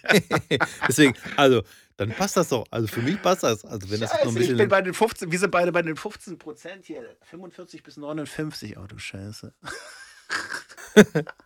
Schön, wie wir das Interview aufhören. Nein, finde ich, also, find ich auch gut. Und 71 Prozent Männer sind bei mir äh, meine, meine, meine, meine Hörerschaft. Also äh, an, die, an die sieben Frauen, die das da draußen hören, Toll, Dankeschön. Ja, genau, ganz genau. Muss man auch mal äh, supporten.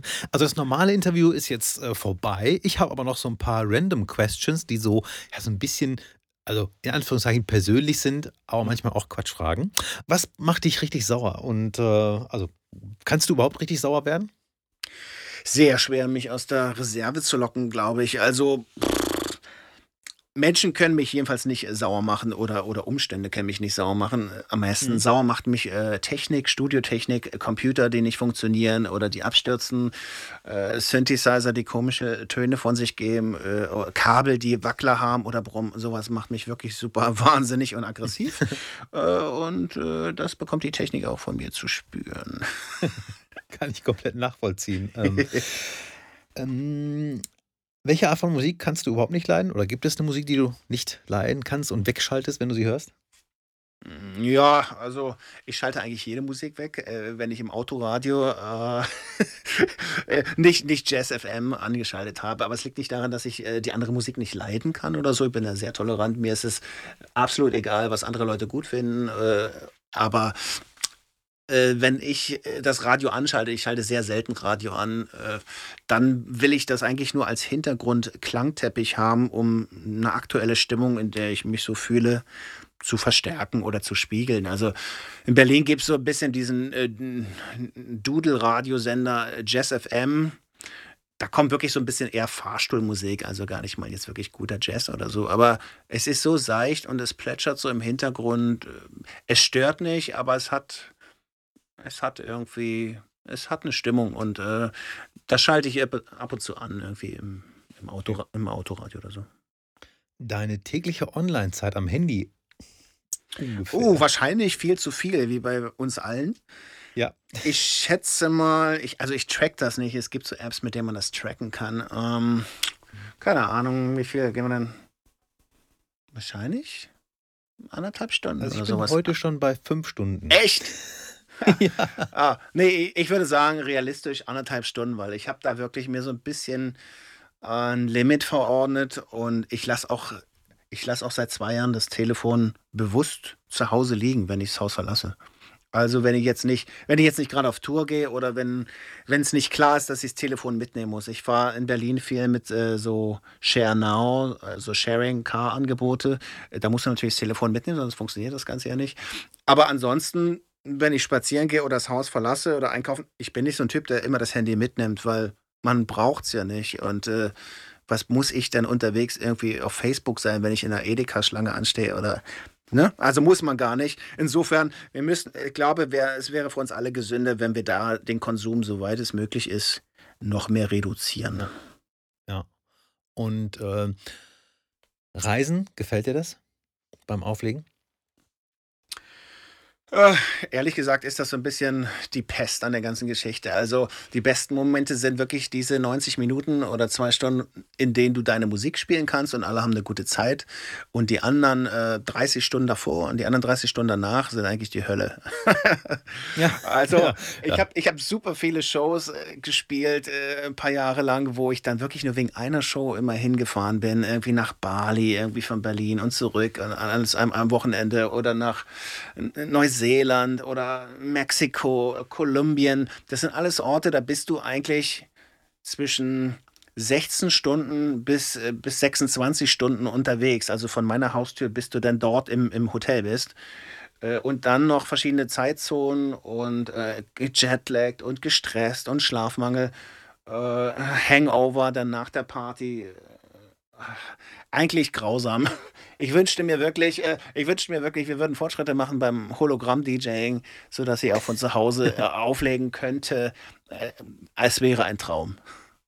Und vor allen Dingen kannst du das dann in verschiedenste äh, Häuser streamen und kannst mehrfach verdienen. Million-Dollar-Idee. ah, warum klingt das gerade so nach Clapton?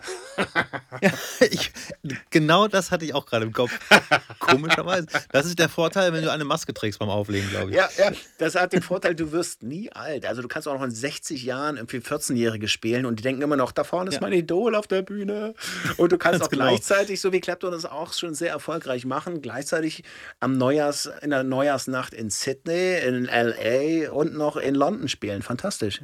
Ja, ein Traum. Ein Traum. für mich ist das, äh, für mich ist dieser Zug abgefahren, möchte ich sagen. Ich glaube, wir brauchen eine Maske. Ja, ich glaube auch. Das letzte ähm, Feature in diesem, in diesem kleinen Podcast sind ganz kleine Entweder-Oder-Fragen. Mhm. Ähm, defected oder Strictly Rhythm? Defected. Lieber ohne Alkohol oder lieber ohne Fleisch? Ich habe kein Problem mit, äh, mit. Ich kann alles weglassen. Völlig okay. Entweder und oder. ich weiß es nicht. Alles gut. Wenn wir, wenn, wenn wir über die Haptik sprechen, Vinyl oder CD-USB? USB, immer USB. Vergiss die Vinylschallplatte. Okay. Ja. okay, ich streiche das. Ich Wenn jetzt nichts Besonderes ansteht an einem Wochenende, lieber in den Club gehen oder lieber zu Hause chillen auf der Couch mit Netflix, Amazon oder sonst irgendwem?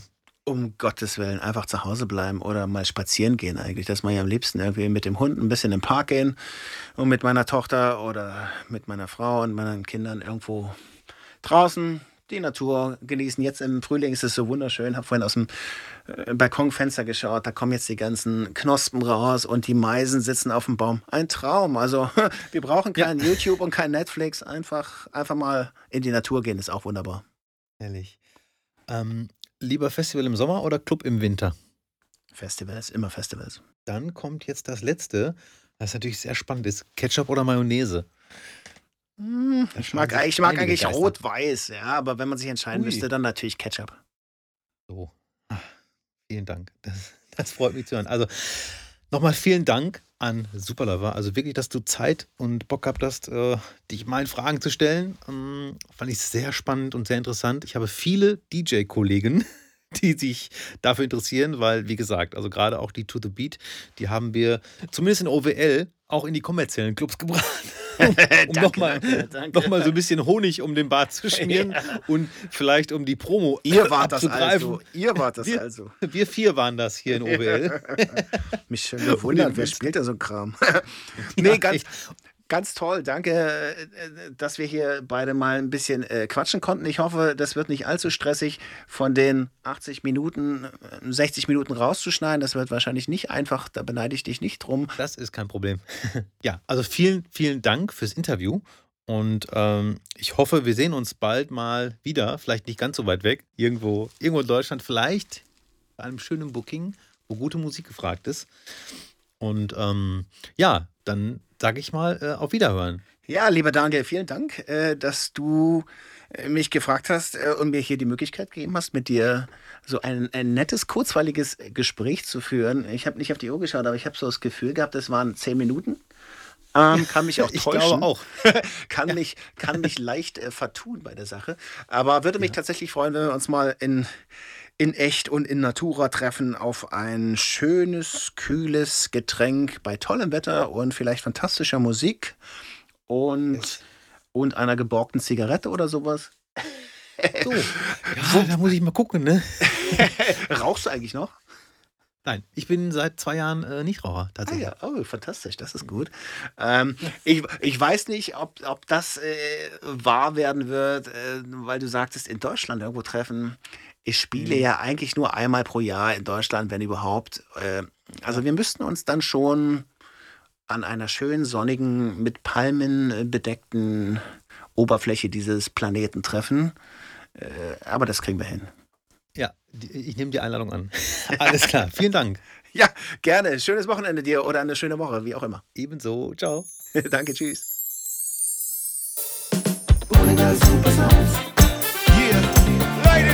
Yeah. Ladies and gentlemen.